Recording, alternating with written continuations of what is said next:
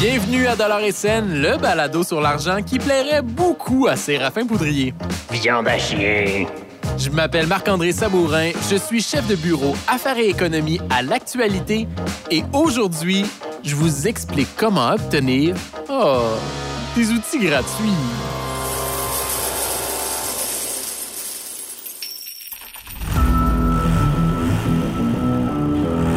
Les outils, je les tous.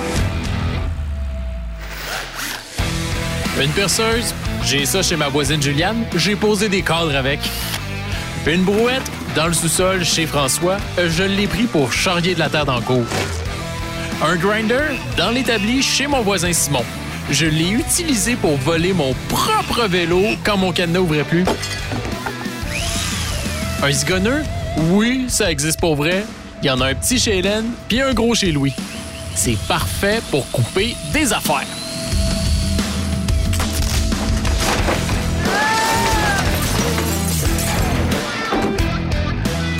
ouais, c'est pas parce que j'ai tous les outils que je suis manuel.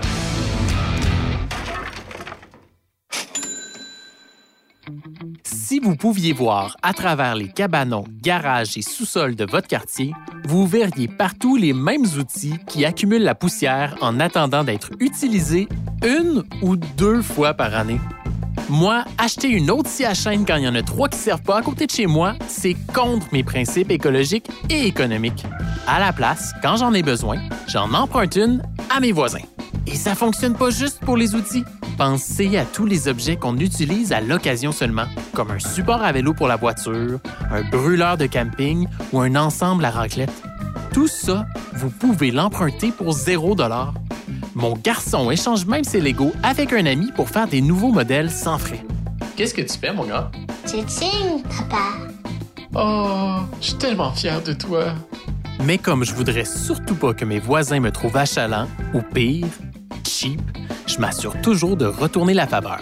Si je prends le zigonneux d'Hélène, je lui ramène avec les batteries chargées et des lames neuves. Si j'utilise l'autoclave de Pierre-Yves, je lui donne des conserves de tomates maison en échange. Et si un voisin a besoin d'un coup de main pour faire des travaux, je vais être le premier volontaire. Yeah! À ses risques et périls. Emprunter des outils à ses voisins, ça peut être gênant, surtout si vous ne les connaissez pas beaucoup. Mais vous ne perdez rien à essayer. La plupart des gens aiment aider leur voisinage. Si vous avez la malchance d'habiter à côté d'un mauvais voisin, élargissez vos horizons. La personne qui habite dans la maison suivante sera peut-être heureuse de prêter sa scie ronde et de casser du sucre sur le dos de votre mauvais voisin avec vous. Évidemment, il n'y a pas juste des voisins qui peuvent prêter des objets. Vous pouvez aussi demander à votre famille, à vos amis ou aux membres d'un groupe de quartier sur Facebook. Dans mon cas, une de mes meilleures sources d'outils est un groupe Messenger de papa qui s'est constitué au fil de rencontres à la garderie de mes enfants. Il existe même des bibliothèques d'outils qui prêtent des appareils gratuitement ou à tout petit prix. C'est le cas de La Remise et de l'Outiothèque à Montréal, ainsi que de La Patente à Québec. Je mets les liens dans les notes d'épisode. Une dernière option consiste à télécharger Partage Club, une application québécoise créée pour faciliter le partage d'objets. Vous avez juste à taper le nom d'un outil pour trouver une personne qui peut vous le prêter sans frais près de chez vous. L'abonnement à Partage Club coûte 60 par année, mais vous pouvez l'essayer gratuitement pendant trois mois. N'oubliez pas les règles de civisme élémentaire. Rapportez l'appareil emprunté dès que vous avez fini de vous en servir. Et en cas de bris, réparez ou remplacez l'outil à vos frais. Et si vous empruntez un outil chaque semaine, c'est peut-être signe que vous devriez acheter le vôtre. On se retrouve après la pause avec un dernier truc.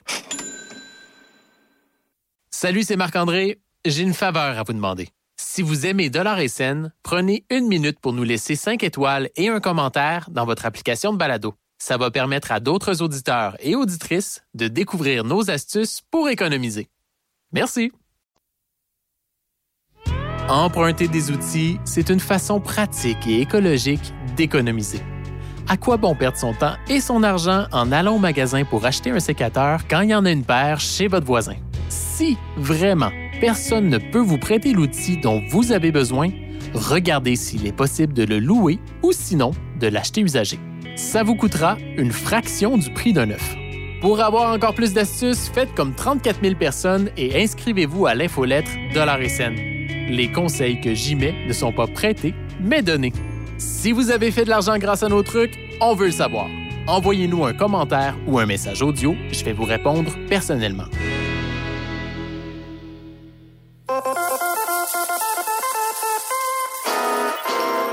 Le balado Dollar et scène est une production de l'actualité. Réalisation Guillaume Tellier. Mixage sonore Underground. Je m'appelle Marc-André Sabourin et oui, vous me voulez comme voisin.